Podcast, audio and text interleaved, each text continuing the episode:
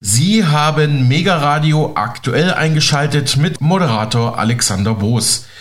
Kann man die Kryptowährung Bitcoin auch philosophisch betrachten? Ja, durchaus. Auch Geld- und Finanzfragen sind für Philosophen spannend. Das erklärt im zweiten Teil dieses Interviews der Bitcoin-interessierte Literaturkritiker Ioma Mangold im Gespräch mit Mega-Radio-Partner und Finanzexperte Marc Friedrich. Letzte Woche hörten Sie ja schon Teil 1 hier an dieser Stelle. Mangold veröffentlichte im Verlag DTV im März 2023 sein Buch Die orangene Pille, warum Bitcoin weit mehr als nur ein neues Geld ist, über die Kryptowährung Bitcoin und seine intensive Beschäftigung mit der digitalen Währung als alternatives Währungssystem in der Zukunft. Da die Farbe vom Bitcoin-Logo orange ist, spielt Mangold mit seinem Buchtitel auf die zwei Pillen im Science-Fiction-Kultfilm Matrix an, wo ja der Held Neo zwischen der blauen und der roten Pille wählen muss. Daran angelehnt wird der Bitcoin die orangene Pille genannt, denn wer sich mit ihm auseinandersetzt, dem wird die Macht von Wall Street und Zentralbanken in unserer Welt bewusst und der Bitcoin verheißt die Befreiung davon. Nach Meinung von Kulturjournalist Philipp Bovermann in der Süddeutschen Zeitung bejubelt Mangold den Bitcoin in einer Erzählung, die sowohl von Selbstironie bezüglich seiner persönlichen Erlebnisse als auch vom heiligen Ernst für den Nutzen der neuen Technologie geprägt ist weil der Literaturkritiker und Bitcoin-interessierte Mangold darin die Lösung aller relevanten politischen und wirtschaftlichen Probleme sehe. Hat denn dann das Verständnis über die Geldschöpfung auch was bezüglich Ihrer Investitionen geändert, dass Sie gesagt haben, ich diese Investitionen mache ich jetzt nicht mehr oder die mache ich oder ich verkaufe über meinen Bausparvertrag oder Rentenversicherung? Nee, weil ich da, glaube ich, eher mein mein Learning, wie man dann heute ja. immer sagt, meine Lektion hatte ich ja schon begriffen, nämlich Mehr das Bitcoin. gefährlichste, nee, das gefährlichste Hybris. Ja. Glaube nicht, dass du aus deinen Weltbetrachtungen heraus sinnvolle äh, ähm, Anlageentscheidungen fällen kannst. Da überforderst du dich. Das Wichtigste ist, dass du einmal dabei bleibst, wo du drin bist. Mhm. Und dann gibt es eben die eine Ausnahme, die ich dann aber rechtfertige, und das ist mein Bitcoin-Engagement, weil das tatsächlich jetzt eine Sache ist, wo ich sage, wenn sie schief geht, okay, aber da habe ich mich jetzt mit meinem Leben verbunden. Also das ist, da bin ich jetzt auch in der emotionalen Weise engagiert, da möchte ich mich nicht ausbremsen. Und ich glaube, aber damit kann ich mich täuschen, dass ich da tatsächlich über einen Wissensvorsprung verfüge Absolut. gegenüber dem Markt. Und ähm, damit, damit kann ich mich täuschen, ja, aber das ist die Prämisse, ja. Klar, das ist die Prämisse. Und ähm, insofern äh, aus meiner aus meinen neuen Erkenntnissen leite ich ab, dass es sinnvoll ist,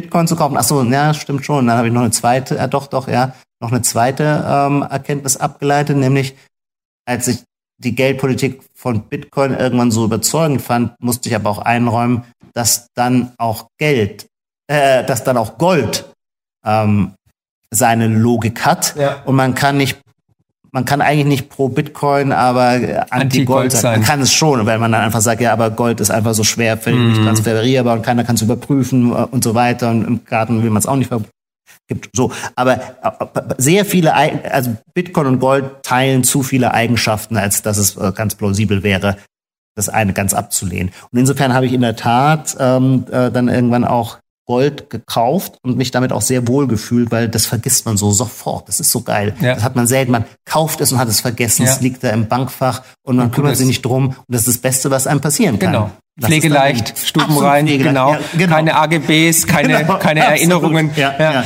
Nee, ich finde auch, mir. Gold und Bitcoin sind für mich ja auch wie großer Bruder, kleiner Bruder. Beides sind Sound Money, also solides Geld. Und ähm, auf die eine oder andere Art auch praktisch durch die Natur limitiert oder durch den mathematischen Code limitiert. Da sehe ich auch keine Differenz. Deswegen sage ich immer in Gold und Bitcoin, we trust. Und ja. wir sehen ja auch, dass die Notenbanken bis zum heutigen Tag ja Gold, Gold haben, ja. obwohl wir kein goldgedecktes Geldsystem ja. mehr haben. Also entweder wissen sie mehr wie wir oder sie wissen halt im Endeffekt, dass Papiergeld irgendwann zu seinem inneren Wert zurückkehrt und der ist wahrscheinlich meistens null. Gleichwohl will ich schon auch sagen, das Neue, der technologische Fortschritt, der braucht wiederum Geld von mutigen Anlegern, die ja. investieren und wenn die Ideen aufgehen, gibt es dafür Rendite. Das heißt, es kann nicht sein, also wir werden ja am Ende äh, unseres Produktivitätsfortschritts, wenn alle Menschen ihr Erspartes nur noch in Bitcoin stecken, sondern es muss, also in the long run, nach der Monetisierungsphase von Bitcoin, müssen natürlich Überrenditen äh, bei klassischen unternehmerischen Ideen erwirtschaftet werden können, weil sonst würde ja keiner mehr äh, in neue ja. Ideen investieren und dann würden wir auf andere Art erstarren. Ja, das stimmt. Das wird dann Stillstand tatsächlich. Und das ist für mich jetzt eher das Problem. Ich will schon auch noch irgendwie an den Aktienmärkten investiert sein, fühle mich da aber gelähmt, weil ich da mein mein neues Bitcoin-Wissen führt zu einer, in dem Punkt eher zu so einer äh, Ohnmacht. Also da, da, das hat mir eher beigebracht, dass ich jetzt am, am Beckenrand stehe und darüber aber nicht ganz glücklich bin, aber nicht mehr weiß, wie ich das zurückfinden soll. So. Ja, ich glaube, die Zeit wird kommen, dass man in Aktien investieren kann. Ich glaube, momentan mhm. ist es zu teuer, aber kann noch, der Markt kann länger irrational sein wie ja. wir geduldig. Also das hat man immer wieder gesehen. Ja, ja. Ähm, deswegen bin ich aber auch immer ein Freund von Diversifikation, verschiedene Standbeine zu haben, weil wenn dann vielleicht der Aktienmarkt hochgeht und Gold runter, hat man immer noch einen Ausgleich. Das ist, finde ich, so ein wichtiger Satz und den habe ich mir selber auch immer wieder gesagt. Äh, so toll du Bitcoin findest, Bitcoin wird das urälteste äh, äh, Gesetz des gesunden Menschenverstandes nämlich Diversifikation Nie nicht über den Haufen werfen. Mhm, mhm. Also auch Bitcoin muss, finde ich, sinnvollerweise, es sei denn, man hat Lust am Hasardeurhaften, das ist ja auch völlig legitim, dann ist es aber eine Lebensform, ja. äh, muss eingebettet sein. In verschiedene andere Vermögensstandbeine. Ja. Absolut ja. d'accord. Also nicht alles auf eine Karte setzen, sondern ja. verschiedene Standbeine zu haben. Dann hat man auch eine statistisch höhere Wahrscheinlichkeit, dass das ganze Konstrukt stabilisiert wird. Falls ein Standbein wegbricht, kann ja immer wieder mal passieren. Ähm, jetzt hatte ich gerade noch eine gute Frage, muss kurz mal überlegen, was war das denn? Ähm, genau, was war denn der, der größte Überraschungsmoment auf dieser Bitcoin-Reise im Kaninchenbau, wo Sie gesagt haben, wow, das hätte ich jetzt nicht gedacht, dass ich mich mit diesem Thema beschäftige oder diese Erkenntnis erlange oder wo ich jetzt gelandet bin? Da gab es so viele. Ja, aber einen, wo, wo vielleicht auch was gar nicht mit so direkt mit Bitcoin zu tun hat, dass es irgendeine Abzweigung war im Kaninchenbau, wo es auf einmal bei einem ganz anderen Thema gelandet ist. okay, dann menschel ich jetzt mal so ein bisschen, aber Beispiel, das ist schon etwas, äh, äh, was mich sehr berührt hat und oder mich, mich berührt ist jetzt zu kitschig, aber äh, sehr bereichert hat. Ähm, durch Bitcoin wir Menschen bewegen uns schon immer sehr stark, das ist ja auch unvermeidlich so in den Blasen, die meistens durch unseren Freundeskreis und unsere berufliche Tätigkeit definiert und um, umrissen sind. Und äh, durch Bitcoin habe ich einfach viele Menschen aus ganz anderen Wissensbereichen kennengelernt, mit denen ich ins Gespräch gekommen bin. Ich hätte die vorher nie kennengelernt. Menschen, die anders reden als ich und ich rede anders als sie, weil die, jede Branche gewissermaßen so ihren eigenen äh, Sprachstil oder ihren eigenen Duktus entwickelt. Und man braucht immer, muss erstmal aufeinander zukommen und dem anderen so ein bisschen Vorschusslorbeeren geben, sich auf sein Vokabular einlassen. Ähm, und das tun wir, glaube ich, äh, oft viel zu wenig. Wir träumen, wir wollen es alle immer, weil uns allen natürlich klar ist, Aber nichts alle. ist fruchtbarer mhm. als mit Leuten, die ganz anders ticken mhm. oder aus einer ganz anderen äh, Blase kommen, in, mit denen in Austausch zu treten. Aber das ist einfach nicht so leicht äh, nee. quasi. Und ähm, da wird, äh, finde ich, äh, Bitcoin tatsächlich wie ein, der führt so viele unterschiedliche Menschen zusammen. Bitcoin baut Brücken. Baut er, äh, baut er Brücken und das habe ich als äh, äh, total ähm, äh, bereichernd erlebt. Ah, ich könnte, ich könnte jetzt so ganz viel. Auch, also ich kann es nur bestätigen, auch auf meiner Bitcoin-Reise habe ich eins gemerkt, diese Menschlichkeit, diese Zugehörigkeits das Zugehörigkeitsgefühl, das man entwickelt, dass man wildfremde Menschen mhm. trifft und sofort einen Anknüpfungspunkt ja. hat. Naja. Oder Menschen, mit denen man vielleicht nur über Twitter kommuniziert mhm. hat. Man sieht die auf einer Konferenz und man umarmt sich. Da ist eine Herzlichkeit mhm. da, da ist gleich eine mhm. Verbundenheit da und die kommen aus den unterschiedlichsten, mhm. sowohl politischen Lagern, auch aus mhm. gesellschaftlichen Lagern. Ähm, das finde ich absolut faszinierend, dass ja. Bitcoin dermaßen verbindet. Das ist für mich auch eine Art Magie eigentlich, die ja. Bitcoin in sich trägt, dass es das Ganze vermenschlicht und die Menschen zusammenbringt, statt ja. zu scheiden oder zu spalten. Ach so, es fällt mir natürlich schon noch ein anderer, ähm, äh, anderes ähm, Moment ein, äh, aber ich drehe es jetzt anders, als Sie es erwarten würden, nämlich jetzt gar nicht im Sinne einer positiven ja, Überraschung, sondern negativ. eher einer negativen äh, äh, Überraschung, die ich manchmal ein wenig als bedrohlich empfinde. Jeder Mensch hat ja, wenn er nicht ganz eindimensional ist, mehrere Seelen in seiner Brust. Und ich habe auf jeden Fall immer zwei Seelen. Eine liberale, eine marktliberale, liberale, aber ich habe auch eine konservative, eine kulturkonservative mhm. Seite auch immer. Und die sind nicht so ganz stimmig miteinander auf einen Begriff zu bringen, was aber nicht schlimm ist, weil der Mensch ist irgendwie als Wesen, soll er ja auch irgendwie widersprüchlich sein. Ähm, und zu meiner zum konservativen Teil meiner Seele gehört, was man, was man so äh, eine negative Anthropologie nennt. Also ähm, wenn, wenn Sie an den großen Staatsphilosophen Thomas Hobbes denken und die Vorstellung des Leviathans, dann ist, erwächst sie aus, der, äh, aus dieser Vorstellung, ähm, der Mensch ist dem Menschen ein Wolf. Ähm, ich will es jetzt nicht auf Lateinisch wiederholen, weil ich es möglicherweise äh, falsch dekliniere. Ähm, und Darauf reagiert man durch das Gewaltmonopol des Staates. Hobbes entwickelt es im Angesicht des Dreißigjährigen Krieges und der Entgrenzung von Gewalt. Ähm, und ähm, das ist ein und der Staat ist die, sind Institutionen. Wir bauen also Institutionen auf, um gewissermaßen äh, das Bestienhafte des Menschen ähm, zu domestizieren. Und ähm, aus diesem Denken heraus, und das gehört dann gewissermaßen eher zur konservativen Mitgift meines Temperaments, meines Denktemperaments, ähm, kommt mein hoher Respekt vor Institutionen, der hat mich immer geprägt. Ich finde ja. Institutionen was sehr, sehr Kostbares. Sie sind auch in dem Sinne, glaube ich, eine der wichtigsten Assets des Staaten haben. Also nehmen wir ein Beispiel den Dollar als Leitwährung. Ähm, naja, die 13 Flugzeugträger, die die USA haben, schaden schon auch nicht, damit der Dollar Leitwährung wird. Sie sind bestimmt eine notwendige Bedingung, mhm. aber keine hinreichende, sondern brauchen Sie auch andere, brauchen Sie Institutionen, die vertrauenswürdig sind, also zum Beispiel sowas wie Rechtssicherheit, Schutz des Eigentums. Ähm, die ganze Geschichte der Bundesrepublik äh, seit 1945 ist schon auch eine Entwicklung von sehr starken, sehr erfolgreichen, vertrauenswürdigen Institutionen. Und das ist was sehr, sehr Kostbares. Das heißt, das heißt nicht, dass man sie verabsolutieren soll. Auch Institutionen können sich überleben. Aber mein mein Institutionenvertrauen ist durch die Beschäftigung mit Bitcoin stark zurückgegangen und das ist eine Entwicklung, die mir nicht nur gefällt. Ähm, der einen Seite ich, in Ihnen. Der, der einen Seite in mir nicht nur gefällt, weil der Konservativen. Mein Gefühl oder mein mhm. Bewusstsein für die, für die Kostbarkeit, was Staaten, wie Staaten davon profitieren, dass sie funktionierende Institutionen haben, auch in ihrer Langsamkeit. Das ist ja auch ein bisschen die Idee. Also man kann nicht von einer Institution verlangen, dass sie ungeheuer dynamisch ist, weil dann wäre sie keine Institution, sondern sie will auch immer äh, auf, ein bisschen auf die Bremse treten ähm, und dem Neuen gegenüber, dem Neuen die Bringschuld äh, gewissermaßen äh, äh, äh ähm, abverlangen, abfordern. Ähm, und da, da, da merke ich dann oft, auch das, dass ich mich selber auch zurückrufe. Ich will nicht, ich, will jetzt nicht so ein, ich will jetzt nicht der, ich will nicht zum Systemgegner werden, nur weil ich äh, erkannt habe, dass die Art, wie unsere Gold Geldordnung organisiert ist, ähm, zumindest überdenkenswert ist. Mhm. Aber wenn wir jetzt gerade rausschauen, dann erleben wir doch auch tatsächlich einen Paradigmenwechsel. Wir haben vorhin über Paradigmenwechsel gesprochen, eine Zeitenwende. Also vieles ist aus den Fugen geraten. Wir haben die erste große Inflationswelle zu unserer Lebenszeit auf jeden Fall. Wir sehen Krieg in Europa, wir sehen eine Energiewende, wir sehen teilweise eine Politik, die überfordert ist, Ausschreitungen in Frankreich etc., PP, Corona, Lockdown, all das. Ist schon eine Dynamik, wo man sagt, es ist was anders wie früher. Wir werden auch nicht mehr in die Welt vor Corona zurückgehen. Hm, was sagt da die konservative Seele? Also ähm, ja, da würde ich jetzt eher versuchen, ähm,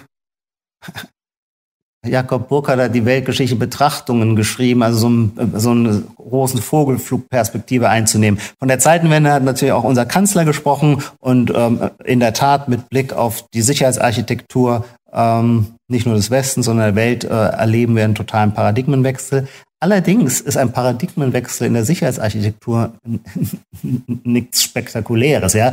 Dem Zeitgenossen verschlägt den Atem, weil alles, was sich ändert, gerade bei so vitalen Lebensinteressen, darf man schon auch, ja, ja, aber ich will sagen, die ganze Weltgeschichte ist nichts anderes als eine permanente ja. Transformation. Der attische Seebund war irgendwann auch äh, äh, über. Und Sie haben die äh, schöne Formulierung gebraucht, um unsere Gegenwart zu kennzeichnen, die Welt ist aus den Fugen. Ähm, Daran glaube ich gar nicht. Daran werden wir uns, glaube ich, auch ganz stark unterscheiden. Mhm. Ähm, denn die Aussage, dass die Welt aus den Fugen sei, es gibt keine Epoche, die nicht von sich selber behauptete, die Welt sei aus den Fugen.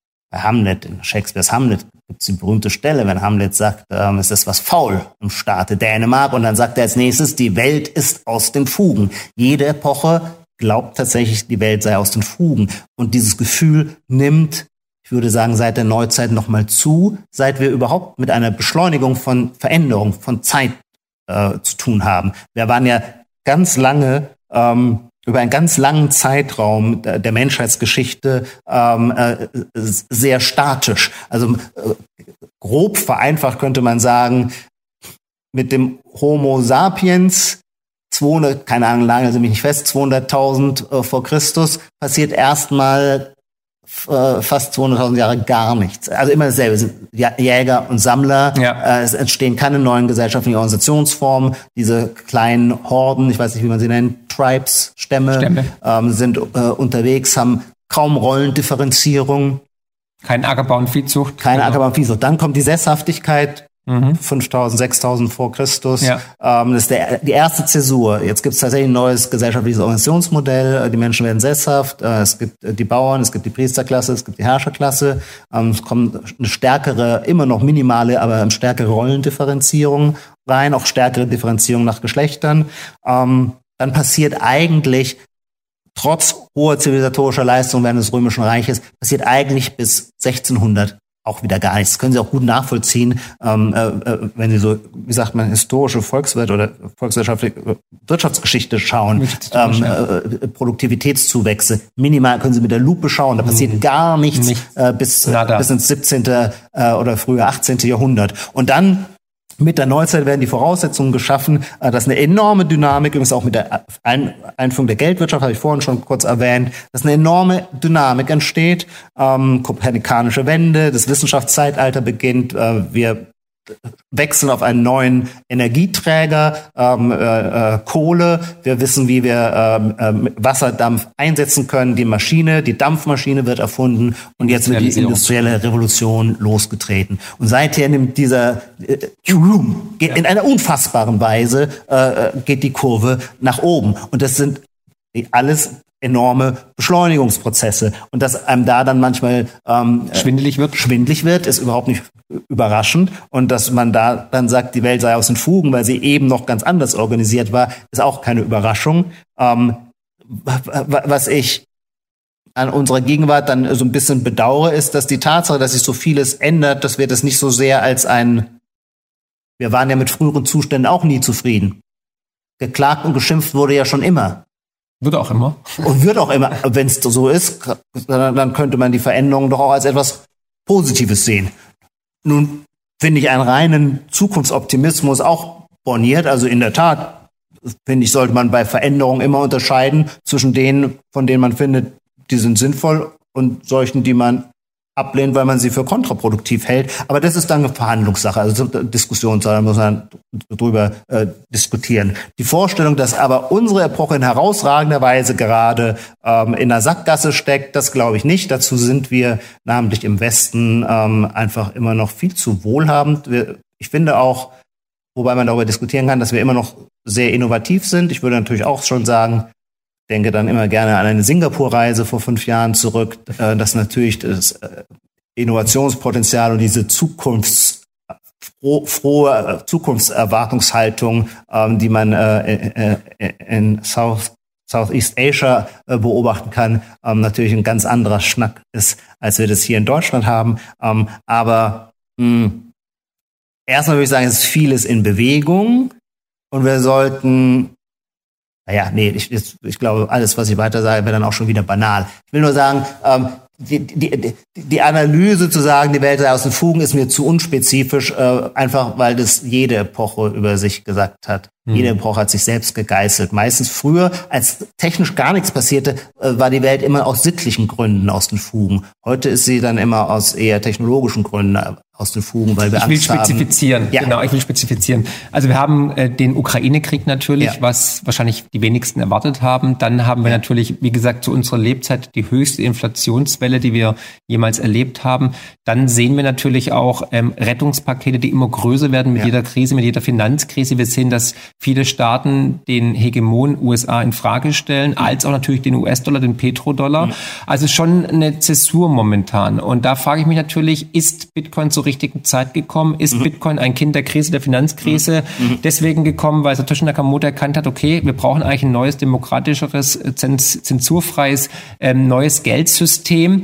Und wir wissen ja, diese Zyklenwechsel, die ich auch in, in meinem Buch beschrieben habe, gehen ja immer einher mit einem neuen Geldsystem. Wenn Sie gucken, 1944 Bretton Woods-System ja. zum Beispiel, war auf einmal der US-Dollar Weltreservewährung, davor war es der Pfund ne, und ja. so weiter. Und da sehen wir immer so Zyklenwechsel. Sie, Sie sprechen jetzt schon äh, ganz in meinem Sinne, ja, das ohne dass Sie es wollen, aber äh, das, ich kann das nur ja. aufgreifen. Sie sind nämlich jetzt selber auf einem äh, ungewollt auf einem Relativierungspfad, in dem Sie lauter Beispiele in der Geschichte anführen für solche Zäsuren. Und äh, ja, natürlich. Und vielleicht sind wir auch jetzt wieder vor so einer Zäsur. Genau. Ich würde die nur nicht. Die ist positiv. Ja, ja, ja das, das, so, aber oder auch nicht sowas, gesagt. wo man so wie schlimm oder so. Nee. Nein, nein, nein, ist gut.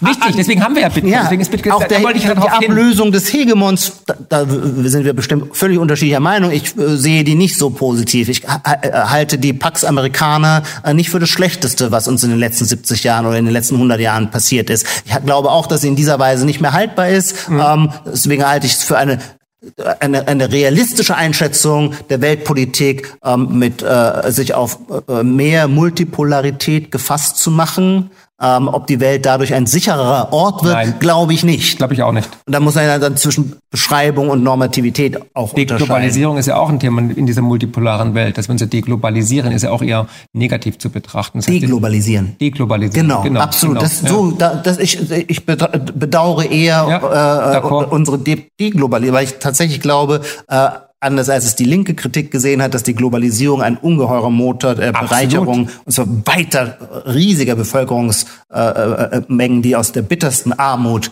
äh, in, in, die Mittelschicht, in die Mittelschicht ge ja. gekommen sind.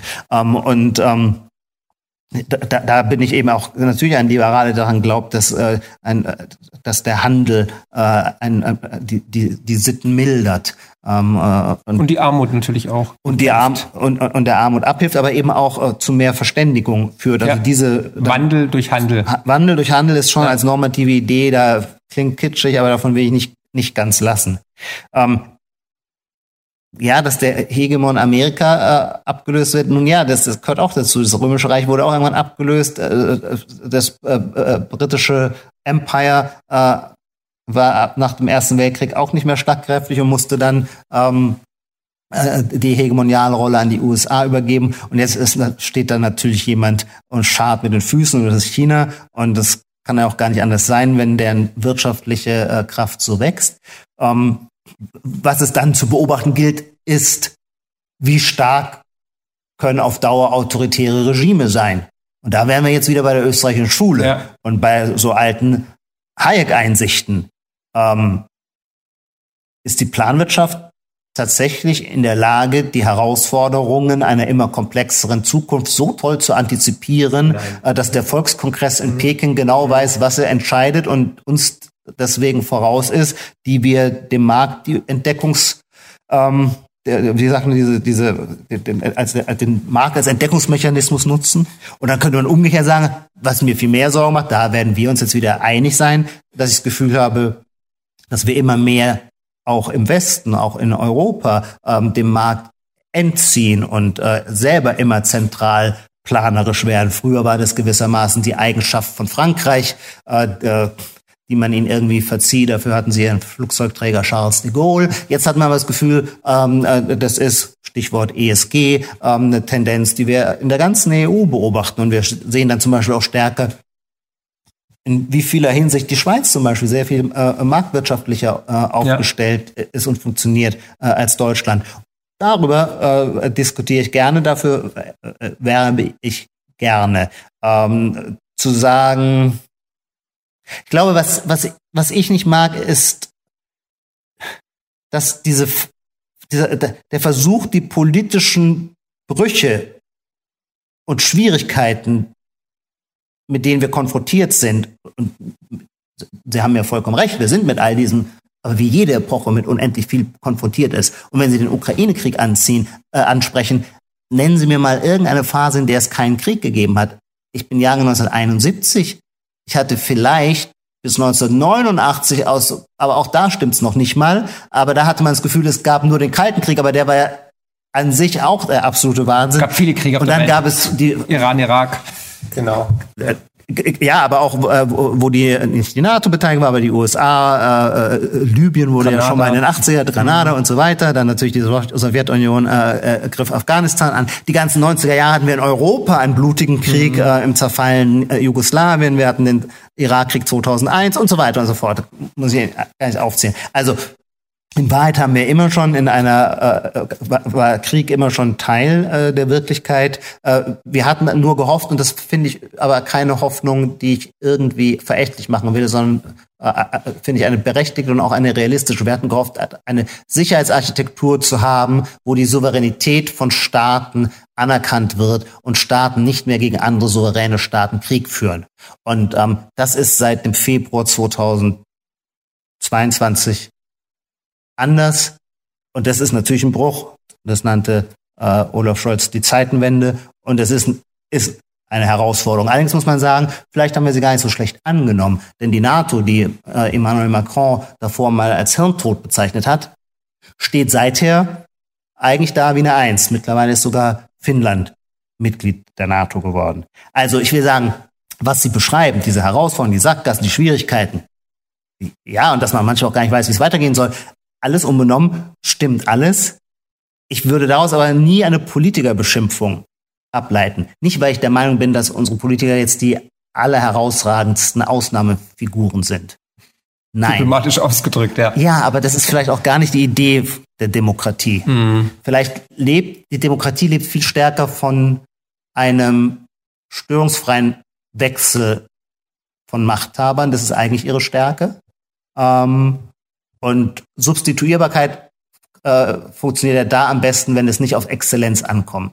Weil Exzellenz kann es ja immer nur manchmal geben. Mhm. Das war ja äh, in, äh, im, im, monarchistischen System das Problem. Manchmal gab es tolle Könige, ja. konnten dann auch viel bewegen. Aber die Wahrscheinlichkeit, dass man just äh, unter den Bedingungen einer äh, glücklichen Herrschaft lebte, waren statistisch gesehen eher sehr gering. Mhm.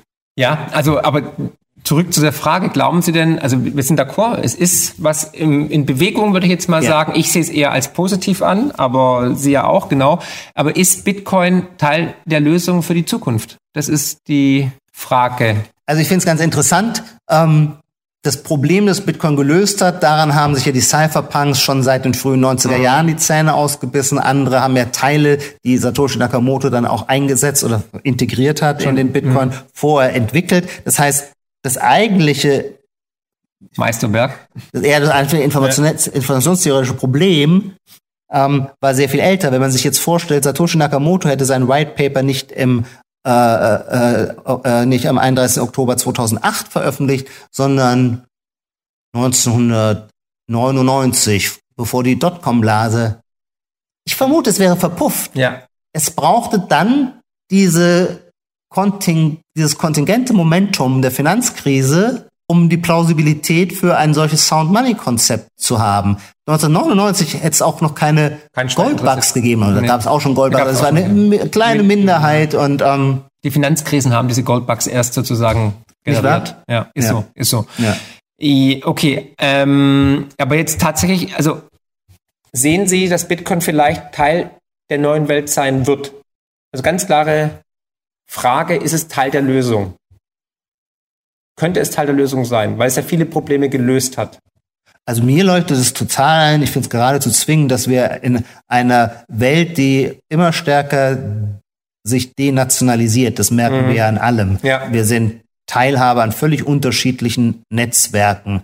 Ähm, ähm, dass es in einer solchen globalisierten Welt ein friktionsloses Geld geben muss, das nicht nationalstaatlich eingehegt und kontrolliert ist, ist, ist finde ich, derart naheliegend, ja. dass allein schon aus diesem Grund, da sind wir jetzt noch gar nicht bei allen weiteren Dezentralisierungshoffnungen, äh, äh aus diesem Grund schon wahnsinnig viel dafür spricht, dass diese äh, technologische Antwort, die Bitcoin ist, sich jetzt auch noch als ein Hort der Dezentralität erweist. Also ein ganz tollen, wie soll ich sagen, demokratietheoretischen oder äh, politologischen äh, äh, äh, Wert auch noch verkörpert, das kommt dann so beglückend obendrauf. Ähm, weil wir werden ja nicht glücklich über ein Weltgeld, das dann von einer Instanz kontrolliert würde. Dann würden wir sogar sagen, dann bleiben wir lieber bei einer Vielfalt nationaler Währungen. Mhm. mhm. Ähm, aber dass wir äh, Bitcoin begrüßen können als ein Weltgeld, hängt ja damit zusammen, dass es dezentral ist und deswegen nicht zu einer Machtverklumpung oder Monopolisierung ja. führt. Ähm, ja, das ist schon ganz, ganz, ganz erstaunlich und toll. Ja. Das ist pretty sexy, würde ich ja. jetzt mal ganz umgangssprachlich sagen. Ja. Gab es denn also Resonanz auf das Buch, auch negative Resonanz vielleicht von Kollegen, die gesagt haben, jetzt hat er sich verrannt oder was soll dieser Gehirnverzehr? Äh, Bitcoin nee. ist doch, ist doch ähm, ähm, äh, kriminellen Geld, Dark mhm. Web oder ähm, verbraucht viel zu viel Energie und so weiter. Gab es da auch negative Nee, die Zeit Feedback? ist rum. Die, die Zeit ist rum, glaube okay. ich. Ja. Ähm, äh, das, als ich, das kann ich aus eigener Erfahrung sagen, als ich anfing, ähm, äh, fasziniert zu sein, ähm, da haben mir äh, viele äh, Freunde, Kollegen auf die Schulter so geklopft. Wird schon. So, sonst noch alles ganz knusper. Genau. Und äh, das ist jetzt gar nicht mehr der Fall, sondern natürlich äh, äh halt sehen die meisten Menschen die Dinge völlig anders. Das ist ja auch ihr gutes Recht und ähm, wäre auch komisch, wenn es anders wäre bei so einer völlig neuen Sache. Aber ähm, jeder findet es verständlich, dass es Bitcoin ein Gegenstand ist, über den äh, bei dem ein kluger Mann äh, es faszinierend finden kann, sich damit auseinanderzusetzen. Und äh, auch Leute, die es ablehnen wollen, es verstehen. Jedenfalls mehr, würde ich sagen, als noch vor drei Jahren. Ähm, und insofern ähm, ist man kein Paria äh, mehr, äh, äh wenn man äh, äh, wenn man über Bitcoin nachdenkt. Mhm. Also Sie glauben jetzt, ist es mehr in der Gesellschaft angekommen, ist es mehr akzeptiert als noch vor drei, fünf oder zehn Jahren? Ja, natürlich. Ich meine, Entschuldigung, vor zehn Jahren Sie haben vorhin das Jahr 2013 erwähnt. Mhm. Mein lieber Scholl, ja, waren Sie das wirklich war, früh. Das war also sehr früh, ja. musste man Glück haben, überhaupt davon gehört zu haben. Ja. Ähm, manche Leute sagen auch, sie haben, viele Leute haben auch zu früh davon gehört. Mhm. Ähm, denn bevor es nicht eine gewisse Bewährung bewiesen hat, mag man dann von was hören, aber steigt noch nicht ein. Mhm. Ja. Je später man einsteigt, desto leichter ist es, weil man sich beruhigen kann, dass schon andere mit von der Partie sind. Desto mehr hat man umgekehrt natürlich auch Upside-Rendite bereits verpasst. Chance und Risiko. Klar. Genau. Ja. Und da kann man sich aber gleichwohl sagen, mit Blick auf die Gesamtbevölkerung ist man trotzdem immer noch Early immer noch. Adopter. Wir dürfen also, nicht vergessen, 21 Millionen bis 2140, ja. davon wahrscheinlich zwei, drei Millionen ja. verloren. Ja. ja. Zwei, drei Millionen liegen bei Ihnen. Und das heißt, nicht mal jeder Deutsche kann einen ganzen Bitcoin besitzen. Und allein das ist schon mal eine unglaubliche Tatsache, dass man ganz früh an einem neuen kompletten Netzwerk eigentlich teilt sein kann, was weltweit eigentlich mhm. jedem zugänglich ist, was absolut demokratisch ist. Das ist schon faszinierend. Wie hat denn der Verlag reagiert, als Sie mit der Buchidee gekommen sind? Nach dem Motto, hey, hier, ich hätte eine Idee, wie wir das im Bitcoin schreiben. Achso, ich habe einfach ein sehr äh, äh, inniges äh, Verhältnis zu meinem Lektor Alexander Fest, mit dem ich meine bisherigen ja. Bücher, ich habe das Deutsche Krokodil ist so ein Memoir mhm. geschrieben und ähm, der innere Stammtisch, ein politisches Tagebuch und ähm, war, war ja krasser Stilbruch auch. Also muss man ganz klar sagen, wenn man die bisherigen Bücher anschaut, war es ja auf einmal ein ganz anderes Thema. Also äh, nur vom Thema, ja nur vom nicht Thema. von der Erzählweise. Ja, das nicht. Ja, und ja, tatsächlich verstehe ich mich schon auch so sehr als Autor, dass äh, für mich der Stil und die Schreibweise viel wichtiger ist mhm. als, der, als der Gegenstand. Mhm. Insofern habe ich das Gefühl, für mich ist das äh, austauschbar. Nicht austauschbar, ähm, aber äh, gar nicht so, also wiedererkennen. Ein bisschen äh, quasi einen zeitdiagnostischen Blick zu machen auf ein Phänomen durch eine biografisch-erzählerische Perspektive ist etwas, was ich immer gerne tue, wo ich sagen ein bisschen sagen würde, das ist meine Handschrift. Und jetzt habe ich es auf, ja. auf meine jüngste biografische Leidenschaft, den, den Bitcoin, angewendet. Aber trotzdem will ich es jetzt nicht beschneiden. Sie haben natürlich völlig recht. Alle waren völlig überrascht. Ja. Ich wusste aber natürlich auch, äh, in der Welt der Öffentlichkeit kommt man Aufmerksamkeit äh, durch Überraschung. Insofern dachte ich mir von Anfang an, das wird alle überraschen, aber das wird nicht von Nachteil sein, überrascht zu sein. Und ähm, ähm, mit äh, meinem Lektor Alexander Fest, dem habe ich natürlich, das, wenn Sie Bitcoin entdecken, haben Sie ja immer einen starken Mitteilungsdrang. Und dann habe ich ihn immer, er mich, wann immer er mich äh, in der Uckermark besuchte, ähm, habe ich ihn voll gelabert und wenn er dann ins Gästezimmer sich zurückzog, habe ich ihm ähm, äh, irgendwelche Bitcoin-Bücher mit äh, in die Hand gedrückt und sagt, lies mal. Ähm, und ist er georange-pillt jetzt der Alexander fest? Ja, ähm, würde ich schon sagen. Und dann sagte er natürlich irgendwann, aber sag mal, du redest von nichts anderem mehr und ich finde es jetzt auch so faszinierend, willst du nicht darüber schreiben? Und darauf hatte ich nur gewartet, dass er das sagt, weil mir selber natürlich auch klar war, wenn ich das Ganze jetzt so in mich reinpumpe ja. und dann ist dieser Mitteilungsdrang mhm. da, ist für ein schreibenden Menschen das Allernaheliegendste, na, dann, dann, dann muss es auch wieder brauchst auch ein Ventil, dann muss es auch wieder irgendwie äh, raus. Und es war dann, ähm, äh, das war dann ganz schön, als wir uns entschieden haben, äh, wir, äh, wir machen, äh, schreiben ein Buch über Bitcoin, dann, dass ich dann auch nochmal so eine Disziplinierung hatte und wusste, jetzt musst du das aber, äh, deine ganzen Anregungen, die du bekommst, die musst du jetzt für dich so systematisieren, dass sie sich auch didaktisch anderen erschließen und mhm. so weiter.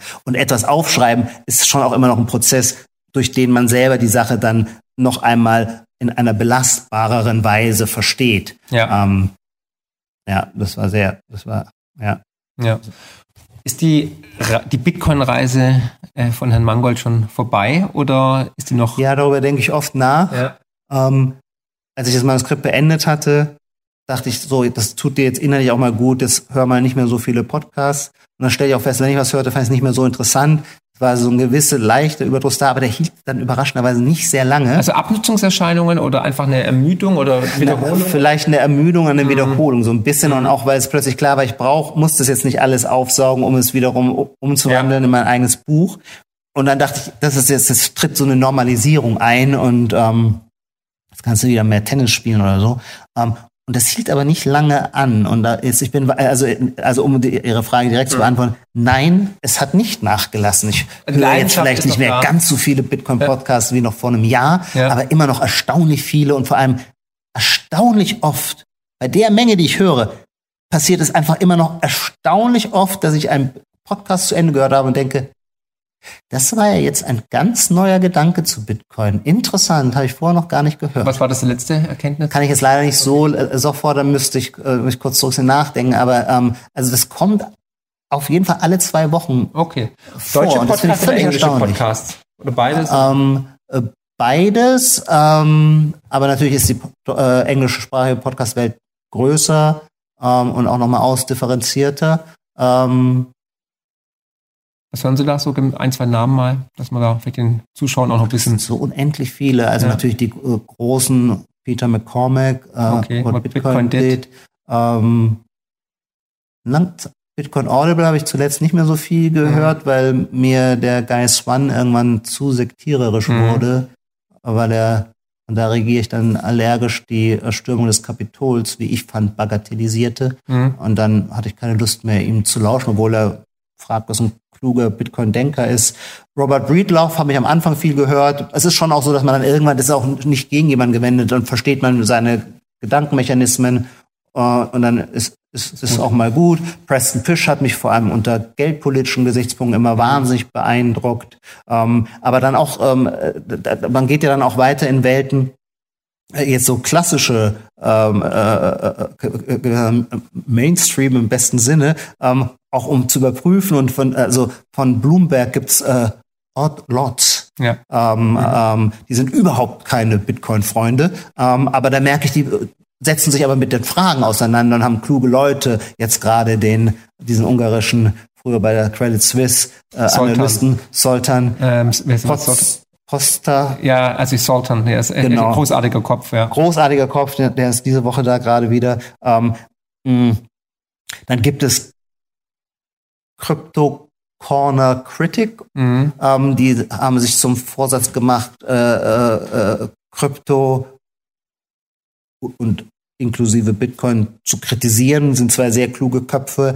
Äh, mit denen teile ich nicht unbedingt die Ansichten, aber ich finde es wahnsinnig gut, ähm, äh, immer herausgefordert zu werden. Ja. Also diesen äh, die, zu, und die sind klug, die, die, die, davon profitiere ich sehr. Ähm, Ihre Frage war ich so, das schreibe ich im Buch auch, ich habe von dem, von den Podcast so sehr profitiert, ich bin so dankbar, deswegen möchte ich jetzt gerne möglichst viele nennen. Deutsche, weil ich so viele, Deutschen freuen die sich. Naja, bei Deutschen habe ich äh, äh, glaube ich, fast alle gehört, aber natürlich mhm. äh, Fiat, Bitcoin und Rock'n'Roll äh, mhm. war für mich wahnsinnig gut, auch weil die wiederum, äh, äh, namentlich Alexander Bechtel, so wahnsinnig viel, der kommt, der war ja früher bei der Deutschen Bank, der war auch bei der EZB, mhm. also der kommt so direkt aus dem Maschinenraum ja. äh, äh, der Geldpolitik. Natürlich die Jungs von 21 äh, mhm. habe ich rauf und runter gehört. Ähm, Note-Signal, äh, gerade wenn es dann um auch die technologischen ja. Seiten geht, äh, äh, ist, ist ungeheuer wichtig. Äh, natürlich Nico Jilch, äh, ähm, Nico? Immer wieder äh, ja. Äh, äh, gehört.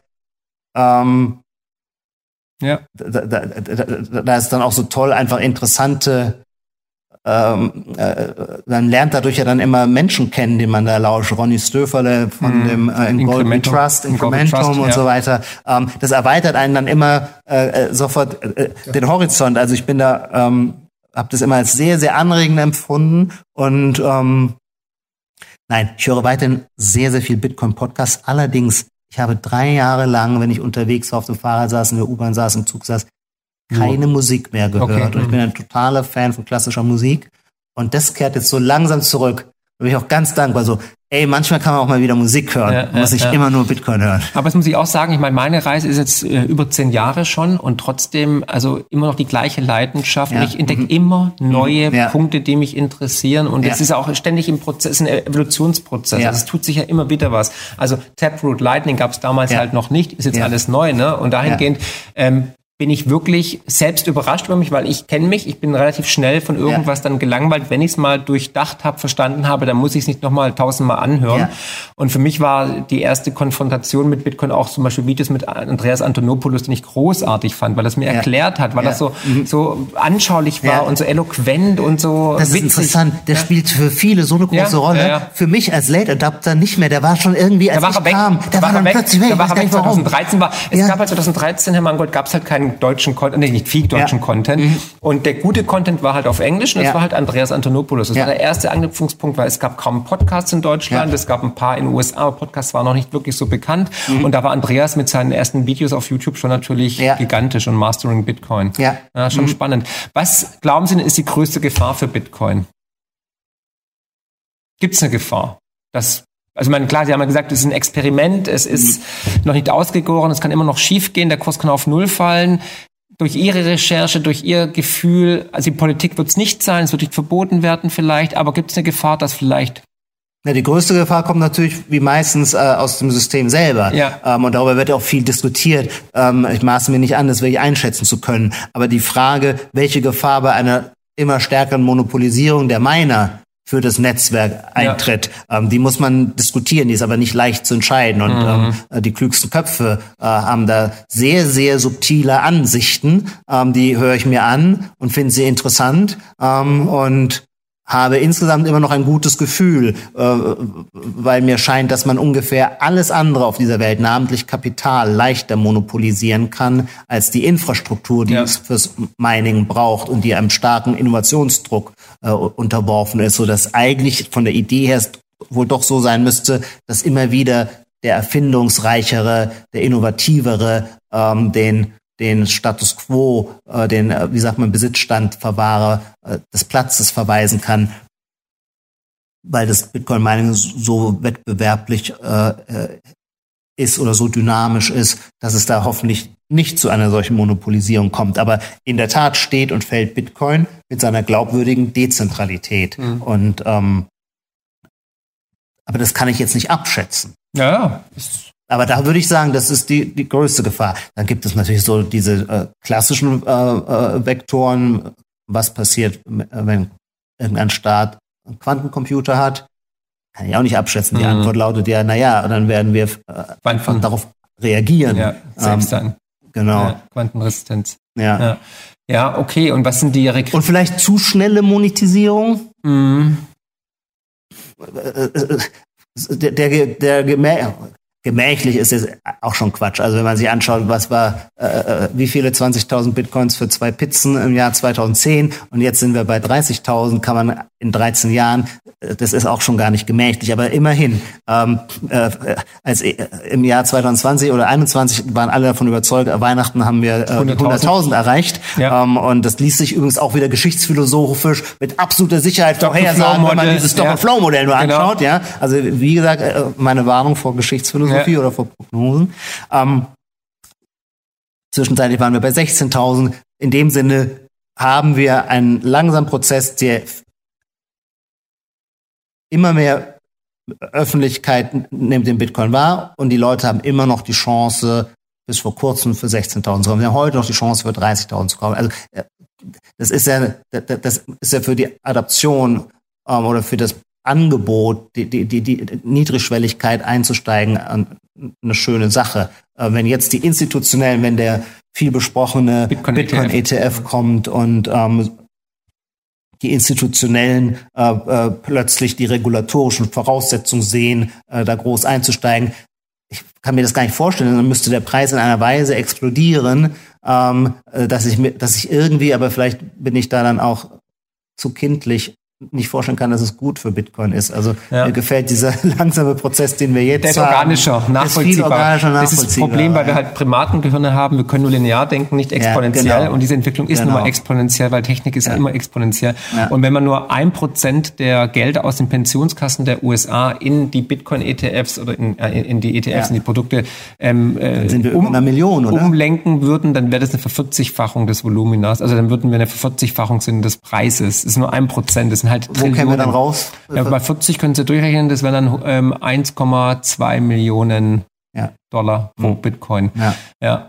Also das wird auf jeden Fall spannend, würde ich jetzt mal sagen. Ja. Nee, ich muss mich korrigieren, dann sind wir bei 12 Millionen Dollar. Entschuldigung. Ja. ja. Also das sind absurde Summen einfach. Ähm, die da momentan im, im, im Geldsystem wabern und die vielleicht auch umgelenkt werden. Und es kann ja durchaus sein, dass natürlich die eine oder andere Pensionskasse sagt, zu Diversifikationszwecken werden wir auch ein bisschen ja. in Bitcoin investieren. Und ich sehe sie auch bei meinen Anfragen. Ich werde angefragt für Vorträge, Seminare auch von Geldinstituten, von ähm, Pensionskassen aus der Schweiz, die da schon Interesse haben, ja. ne? oder die sich damit ja. auseinandersetzen, Steuerkammertag, die das interessant ja. finden oder auch andere Unternehmen. Also dahingehend wird da durchaus was passieren, glaube ich, bei der Massenadaption. Was würden Sie jetzt als ähm, Bitcoin-Insider kritisieren am Bitcoin-Netzwerk? Wo sagen Sie, das fand ich jetzt nicht gut, das war eine schlechte Idee, das hätten wir anders machen sollen? Da bin ich jetzt überfragt, da könnte ich jetzt... Das hätte ich besser gemacht, wie Satoshi Nakamoto. Also jetzt auch auf der äh, Ebene Egal. der Software kann ich Alles. so ja gar ja, genau. nichts dazu sagen. Ähm, die äh, Block Size Wars, die sind geschlagen. Äh, Im Nachhinein äh, ist das natürlich die Geschichtsschreibung der Sieger. Der schließe ich mich aber an. Ich bin froh, dass wir diese kleinen ja. Blöcke haben. Ich finde es wichtig und richtig, dass jeder zu Hause äh, potenziell zumindest äh, äh, seinen Node laufen lassen kann. Ähm, und ähm, das haben wir ja gerade eine enorme Rallye bei Bitcoin Cash gesehen. Ähm, aber äh, ich glaube, äh, äh, äh, dass Bitcoin da schon jetzt seine, äh, logisch, das meine ich, ist jetzt banal zu sagen, seine Einzigartigkeitsstellung hält und bewahrt. Also will sagen, nee, nee, ähm, äh, das war eine interessante und spannende Bewährungsprobe, auch im Sinne von, was heißt Dezentralität? Wer, sind, mhm. wer, wer, bestimmt über das Netzwerk? Sind es die Miner? Sind es die, ist es die Bitcoin-Industrie oder sind es nicht doch die User und die Nodes? Und ähm, das ist ganz im Sinne äh, der versprochenen äh, Dezentralitätsutopie äh, ausgegangen. Und das finde ich schön und gut. Jetzt haben wir so eine aktuelle Diskussion über die Ordinals. Ähm, ist das ein Angriff auf das Netzwerk? Da würde ich auch wieder sagen, nein, ähm, dieses, äh, äh, man, da, da, da wird das, da wird Bitcoin genutzt ganz im Sinne ähm, der, äh, der, der Regeln äh, des Netzwerks. Und solange die Leute dazu bereit sind, diesen, dafür diesen Preis zu zahlen, treiben so? sie die Gebühren hoch, aber das ist äh, innerhalb der Logik des Systems und insofern ähm, äh, kein äh, Anlass äh, zur Aufregung. Ähm, wo hat man was falsch gemacht? So kann ich es nicht sagen. Ich kann nur sagen, wo ich natürlich Bauchschmerzen habe. Mhm. Und äh, das kann ich, äh, das räume ich gerne ein, auch wenn es vielleicht Zeugnis davon ist, von meiner intellektuellen Unbeweglichkeit. Aber natürlich denke ich über die Verteilung von Bitcoin nach. Und wenn ich mir die jetzige Verteilung anschaue, dann fällt es mir sehr, sehr schwer, mir vorzustellen, wie wir da äh, zu einer also wie die Wale dazu gebracht werden können, mal zu verkaufen. Aber tatsächlich würde ich dann denken, wenn ich mir in die, wenn ich in die Wirtschaftsgeschichte schaue, da sehe ich es nämlich dann wiederum anders im historischen Rückblick. Da haben wir ja auch immer dieses Problem. Da denkt, jede Epoche denkt immer, die großen Player, sie werden für die Ewigkeit geschaffen sein. Niemand wird General Electric je ablösen hm. können. Pustekuchen, ja. Pustekuchen, ja, innerhalb vorbei. eines Jahres vom Weg. Platz gefegt. Ja. Dann beginnt das Internetzeitalter. Wir kennen das alle noch, was AOL ist oder ja. äh, Yahoo. Das Netscape. waren die großen Player. Netscape. Netscape. Nokia. Ja, Nokia. Weg, weg, weg innerhalb kürzester Zeit. Jeff Bezos sagt deswegen von seinem eigenen Unternehmen Amazon, äh, dass es eine begrenzte Lebensdauer hat. Und er hat auch eine Zahl genannt, die ist mhm. nicht sehr lang. Da wird ja. das Ende bald erreicht sein. Mhm. Und heute können wir uns nicht vorstellen, wir können uns auch nicht vorstellen, dass Google ähm, oder Meta, also bei Meta können wir uns das vielleicht sogar eher vorstellen, aber dass äh, äh Google. Google. oder Apple vom ja. äh, Platz gefegt werden. Ähm, aber ich vermute, dass auch Apple, so ein tolles Unternehmen es auch immer sein mag, irgendwann das Nokia-Schicksal ereilt. Wir werden immer dynamischer in, im digitalen Kapitalismus, das heißt, er wird auch immer disruptiver und ähm, keiner ruht sich auf seinen Meriten aus. Vielleicht sage ich das dann als äh, pastorales Schlusswort. Ähm, die linke Kritik, wonach der Kapitalismus im Wesentlichen ein System ist, wo ererbter Reichtum weitergereicht wird, ist Quatsch. Es stimmt wirklich nicht. Der Kapitalismus ist ein System, das Besitzstände in der Regel zerstört und auflöst. Und wenn man sich die Liste der reichsten Menschen dieser Welt anschaut, dann haben die ihr ungeheures Vermögen durch eine eigene unternehmerische Idee erworben und nicht äh, als nicht im Erbgang, äh, weil sie in eine gute Familie hineingeboren worden sind. Mhm.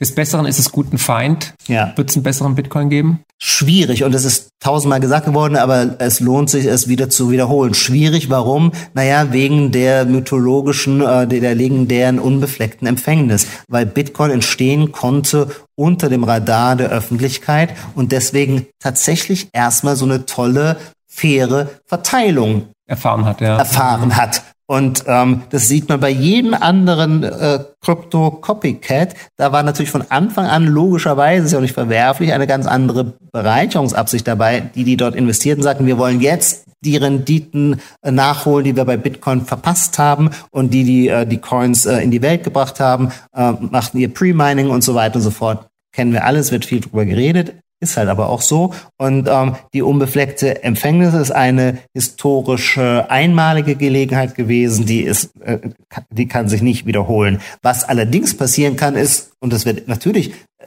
es kann nicht sein, dass mit Satoshi Nakamotos Erfindung die Entwicklung der Weltgeschichte an ein Ende gekommen ist. Nein, die technologische Entwicklung der Menschheit ist weiterhin unabgeschlossen. Folglich kann es irgendwann eine neue Entwicklung, ein neues digitales oder vielleicht gar nicht ein digitales, sondern ein, keine Ahnung, vielleicht entdecken wir. Glauben Sie, dass Satoshi Nakamoto ein Mensch war? Ja, äh, das würde ich jetzt so ein bisschen als Literaturkritiker sagen. Ich finde, er hat einen so klar erkennbaren Individualstil.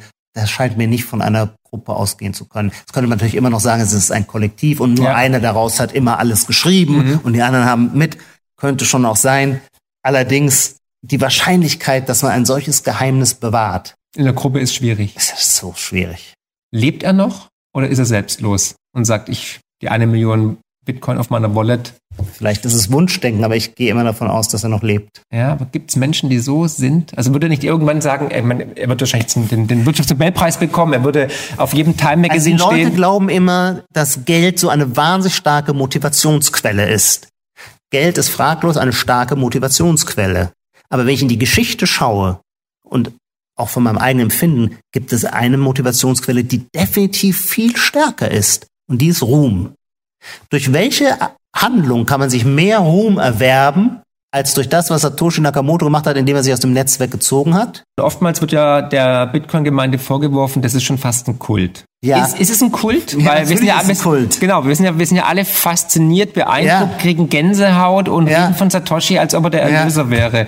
Also ja, er ist natürlich nicht der Erlöser, aber ein Kult ist es, kann es auch nicht anders sein, weil es eine sehr, sehr unwahrscheinliche Geschichte ist. Ist es, ja. Und äh, bei Bitcoin sind einige sehr unwahrscheinliche Momente zusammengekommen. Glücklicherweise kontingenterweise vermutlich zusammengekommen. Und das passiert in der Weltgeschichte vermutlich immer wieder. Und dann hat es ein Momentum. Ja, ja, und Bitcoin ja. hat ein Momentum. Und dazu gehört tatsächlich schon auch ihre mysteriöse Gründerfigur. Und deswegen ist ein bisschen Kult völlig okay. Die evangelische Kirche betreibt auch einen gewissen Kult um Martin Luther. Kann ich auch verstehen. Und so weiter und so fort. Ähm, also auch keine KI die dahinter steckt, oder? Also da, da würden wir jetzt ein ganz neues Feld auftreten. Mhm. Ich glaube, das, was wir im Moment unter KI diskutieren, ähm, äh, ist hocheffizient, aber äh, Noch keine KI, ja. Aber keine äh, mhm. stark, keine KI im starken Sinne, also nicht in jedem Sinne tatsächlich innovativ mhm. Neues zu denken, sondern auf der Basis des Datenbestandes, ja. den sie, über den sie einen hervorragenden Zugriff hat und mit dem sie in eindrucksvoller Weise arbeiten kann, äh, daraus effiziente äh, reprodu äh, effiziente Antworten zu reproduzieren, die, die wir auch fruchtbar machen können. Ich will das nicht kleinreden, aber ich glaube nicht, dass sie zu, äh, in dem Sinne, dass sie proaktiv Neues in die Welt bringen kann. Mhm. Was ist für Sie jetzt Bitcoin zusammengefasst, wenn Sie es irgendeiner Bekannten erklären müssten, die vielleicht jetzt von Bitcoin keinen Schimmer hat oder von Technik? Was würden Sie sagen, so in einem Satz oder was?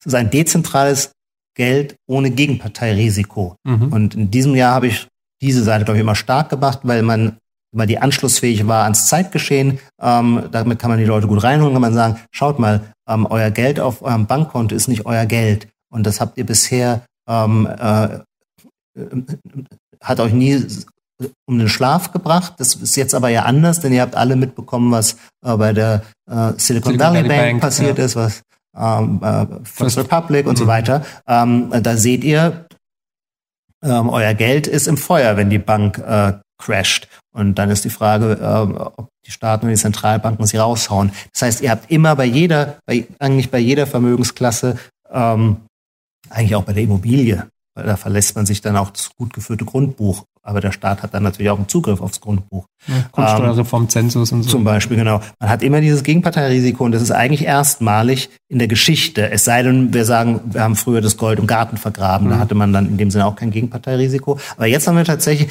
auf auf der Höhe unserer Zeit, nämlich auf äh, äh, äh, digital äh, ein Geld ohne Gegenparteirisiko. Und ich glaube, das ist diese, das, leuchtet einem nicht sofort ein, was das heißt, wie toll das ist.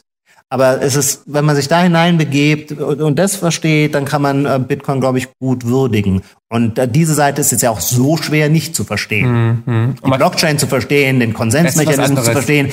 Bitcoin hat so viele Menschen zum Nachdenken angeregt, wie wahrscheinlich keine andere Entwicklung letzten Jahre dass die Menschen sich mit dem Geldsystem auseinandergesetzt haben, dass junge Menschen auf einmal Interesse hatten über Investments, Wirtschaft, mhm. Geldsystem, Finanzen, Geopolitik und so weiter. Und das ist schon faszinierend, weil ich bekomme ja auch dieses Feedback auf Konferenzen, auf Vorträgen, mhm. wo ich bin und Vorträge halte, dass die Menschen auf mich zukommen und sagen, Mensch, genial. Ja. Werden, dieses Feedback werden sie ja auch bekommen haben durch dieses Buch, denke ich mal. Das, mhm. Ich meine, haben Zehntausende wahrscheinlich schon gelesen, alle aus dem Bitcoin-Space und auch andere, war ja auf, also ist ja auf der Spiegel-Bestsellerliste. Und ich kann es nur noch mal empfehlen, also die orangene Pille unbedingt bestellen und lesen, weil es wirklich, es ist verständlich geschrieben, es macht Spaß, es hat keine Längen und äh, man ist relativ überraschend schnell durch. Es war sehr, sehr kurzweilig, genauso wie dieses Interview natürlich sehr kurzweilig war. Ich denke mal, wir haben Ihnen für die Einladung. Ja, Herr Mangold, jederzeit gerne wieder. Ich denke mal, wir haben den Rahmen wahrscheinlich massiv gesprengt. Ich bin natürlich auf dein Feedback gespannt.